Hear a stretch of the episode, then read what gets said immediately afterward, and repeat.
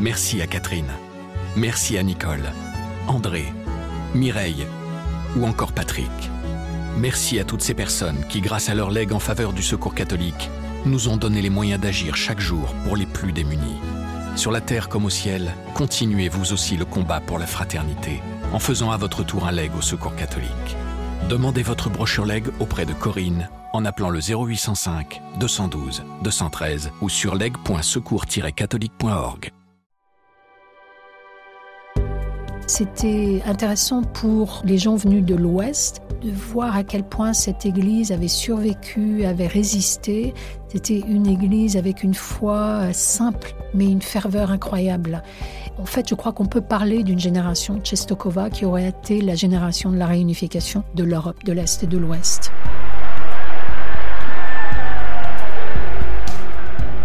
À l'occasion des Journées mondiales de la jeunesse en août 2023 à Lisbonne, la Croix revient sur six éditions emblématiques des JMJ à travers le récit des envoyés spéciaux et les témoignages de participants. Que disent de leur époque ces grands rassemblements de la jeunesse catholique? Que nous apprennent-ils sur l'évolution du christianisme et de la société? Dans ce premier épisode, Agnès Rotivel, reporter au service Monde de la Croix, nous raconte les JMJ de 1991 à Chestorowa, en Pologne, où pour la première fois depuis la chute du mur de Berlin, les jeunesses des blocs de l'Est et de l'Ouest sont réunies.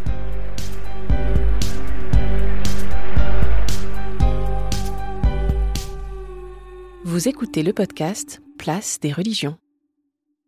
Les JMJ de Chestokova, les Journées mondiales de la jeunesse, ont lieu en août 1991 à Chestokova, qui est une ville du sud de la Pologne, qui abrite le sanctuaire de Jasna Gora, où se situe une chapelle avec à l'intérieur la Vierge Noire, qui est en fait la patronne de la Pologne.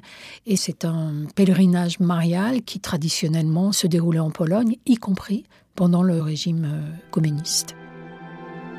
Madonna dal dolce volto. Ella distende da questo antico santuario alors évidemment, la star de ce pèlerinage, c'était le pape Jean-Paul II. Jean-Paul II était le premier pape slave. Il est né en Pologne. À son arrivée en 78 au Vatican, il avait tenu à essayer de, de maintenir un lien avec son pays. Et euh, Jean-Paul II était une personnalité absolument incroyable parce que c'est lui qui a ouvert l'Église sur le monde de l'Est. Il y a eu ces bouleversements politiques qui ont eu lieu quelque temps après son arrivée au Vatican. Ces JMJ sont importantes parce qu'elles se déroulent à un moment historique qui voit l'Europe bouleversée par la chute du monde communiste. Quelques mois avant le pèlerinage, en novembre 89, il y a la chute du mur de Berlin. Et la plupart des jeunes qui vont assister à ce pèlerinage ont vu les images et ont été euh, surpris et puis fascinés par ce qui se passait. Les jeunes qui partent au pèlerinage ont entre 16 et 25 ans.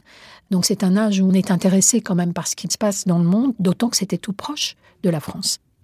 En 90, le régime pro-russe en Pologne commence à se fissurer. En 89 déjà, il se fissure. En 90, le régime tombe et c'est Lech Walesa qui est élu président de la République.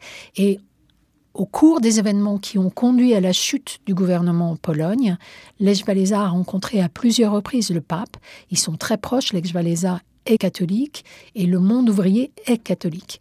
Donc il y a eu des rencontres entre ces deux hommes qui ont fait que le pape a vu aussi là une opportunité de faire ses JMJ en Pologne, qui est sa terre natale, et qui pouvait donner aussi aux jeunes la possibilité d'aller rencontrer un monde dont ils ont été séparés, le monde de l'Est et le monde de l'Ouest.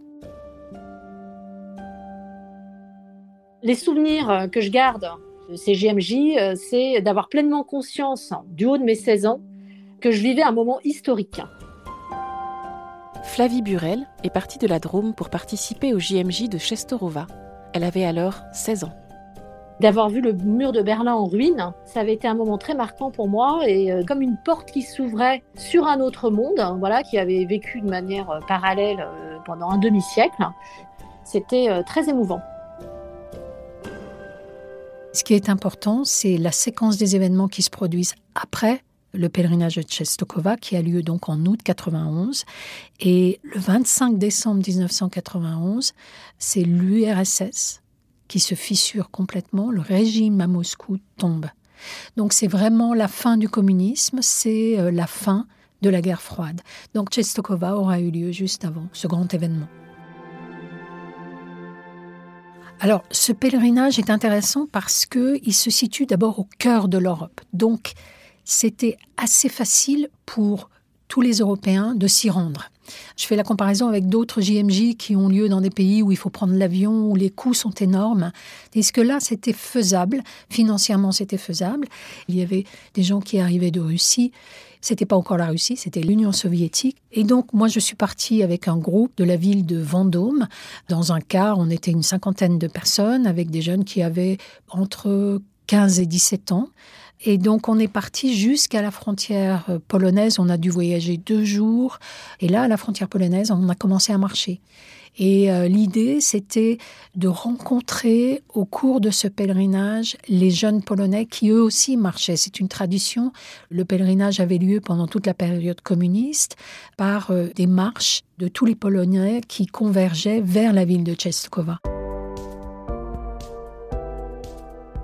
De nationalité polonaise, Agnieszka Amrouni a participé au JMJ de Chestorova. Elle avait alors 19 ans. Je rencontrais énormément de gens d'Europe de l'Ouest.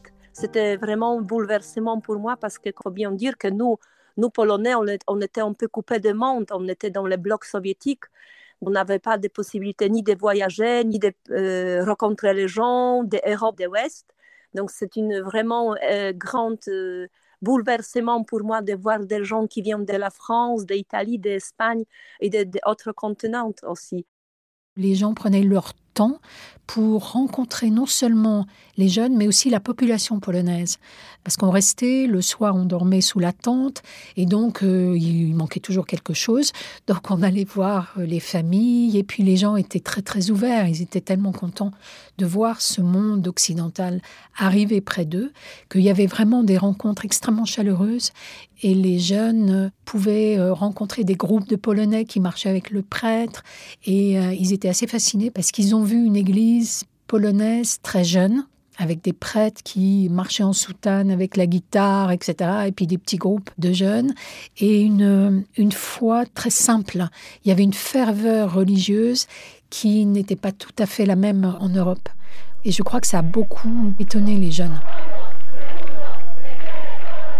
Le point d'orgue de ce pèlerinage, c'était évidemment la ville de Czestochowa, où ils allaient rencontrer Jean-Paul II, un pape extrêmement charismatique qui adorait les foules et euh, aimait beaucoup rencontrer les jeunes. En fait, il avait 71 ans, mais c'était un pape qui parlait beaucoup aux jeunes, même si parfois ce qu'il disait était quand même pas tout à fait en accord avec, je pense, la façon de vivre de ces jeunes.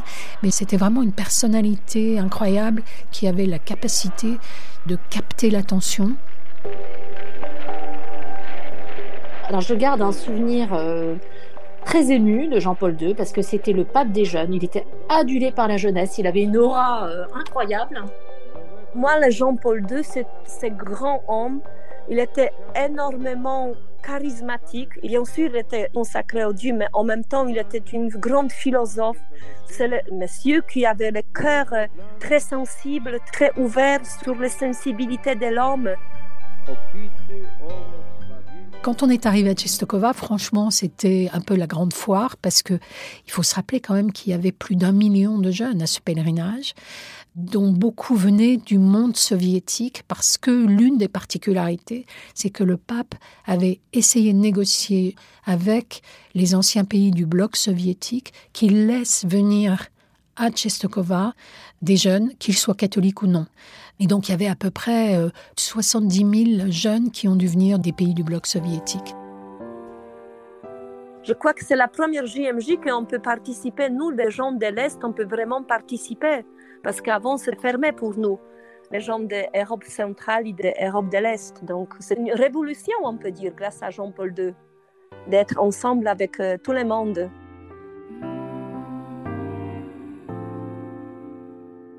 Les échanges entre les jeunes avaient lieu aussi bien lorsqu'on marchait, parce qu'on croisait des groupes, et puis euh, ils se joignaient à nous, ou euh, on voyait des Français partir vers les Polonais et euh, essayer de leur parler avec quelques mots d'anglais, parce que la langue commune était évidemment l'anglais. Et puis elle avait lieu aussi le soir. Quand on campait, il y avait souvent des jeunes qui venaient rencontrer les Français. Et puis nous, on avait aussi l'occasion d'aller rencontrer le maire ou le curé du village. Euh, moi, en tant que journaliste, j'essayais de les rencontrer le plus souvent possible.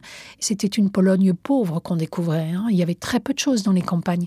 On était logés dans des familles qui avaient été recrutées via les paroisses. C'était privé pour euh, nous préparer euh, les repas. On sentait qu'ils avaient fait beaucoup de sacrifices. On nous avait demandé d'apporter euh, des piles, des stylos, du dentifrice. Donc on voyait bien qu'ils étaient en difficulté, mais ils avaient fait l'effort de nous recevoir comme des rois. Je me souviens, on avait besoin un jour de beurre parce que, évidemment, le plat commun le soir, c'était les spaghettis. C'était le plus simple à faire quand on campait. On est allé dans une, dans une famille polonaise et ils nous ont amené du saindoux. Et les, les, les, les, jeunes Français ont regardé ça avec étonnement parce qu'ils ne savaient même pas ce que c'était, mais il n'y avait pas de beurre. Donc, euh, il y avait très peu, mais euh, les gens ouvraient leurs portes, nous donnaient du pain, etc. Et venaient même souvent d'eux-mêmes pour nous rencontrer. C'est pour ça que ce pèlerinage était intéressant, c'est que cette marche permettait d'aller au contact de la population et à la fois de découvrir un monde qui nous était différent et de voir aussi que ces gens-là étaient des gens qui avaient une ferveur religieuse incroyable. On avait fait une marche pour rejoindre le sanctuaire donc, de Yasnagora. Le souvenir précis que j'ai, c'est qu'au moment de s'arrêter pour déjeuner à midi, euh, eh bien, eux euh, avaient jeûné. Et ça m'avait marqué parce que je m'étais dit, ils sont quand même bien plus pieux et croyants que nous, parce que moi, j'aurais pas imaginé me priver de mon pique-nique. Pense, nous, un peu en Pologne, par exemple, dans l'église, on était très sérieux, très concentrés. Et je vois qu'on peut prier autrement, on peut chanter joyeusement, on peut être plus joyeux. Voilà, c'est ça qui m'a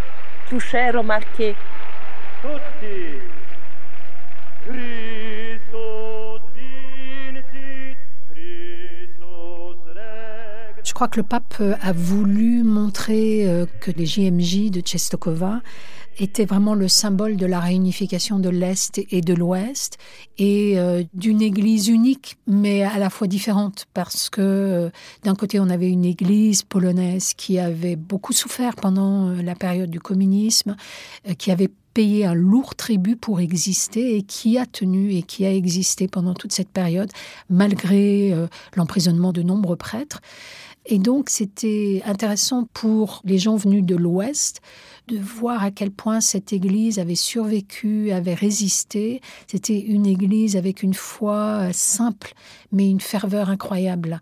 En fait, je crois qu'on peut parler d'une génération Chestokova qui aurait été la génération de la réunification de l'Europe de l'Est et de l'Ouest.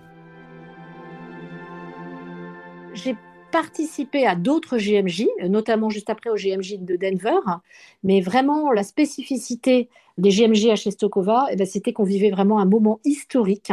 C'était un peu la réunion de deux Europes qui se retrouvaient sur la, terre natale de Jean-Paul II et c'était très émouvant. Je me souviens exactement le message de Jean-Paul II, qu'on est tous ensemble, on est tous rappelés enfants de Dieu. Il n'y a, a, rien qui nous sépare. Il n'y a pas de l'Est, il n'y a pas de l'Ouest, il n'y a pas de Sud, il n'y a pas de Nord. On est tous ensemble. C'est l'Église qui réunit tout le monde. Je pense que ces JMJ ont joué un rôle important et je vais peut-être reprendre les propos de Bruno Chenu, qui était le rédacteur en chef religieux à l'époque, à la Croix, un grand journaliste et un grand théologien, qui avait dit que l'Europe était à la recherche d'un souffle et d'une respiration, et les jeunes qui marchaient à Czestochowa étaient à la recherche de ce souffle et d'une respiration, et ils l'ont trouvé en Pologne. Je me souviens qu'il avait rappelé dans un de ses éditos que les jeunes cherchaient un sens à leur vie, ils sont à la recherche d'eux-mêmes. Et je pense que pour beaucoup de jeunes de l'Ouest, Chestokova aura été pour eux important parce que la rencontre de ces jeunes qui n'avaient pas la même vie qu'eux, ils ont probablement trouvé aussi un sens à leur vie et un sens à leur foi.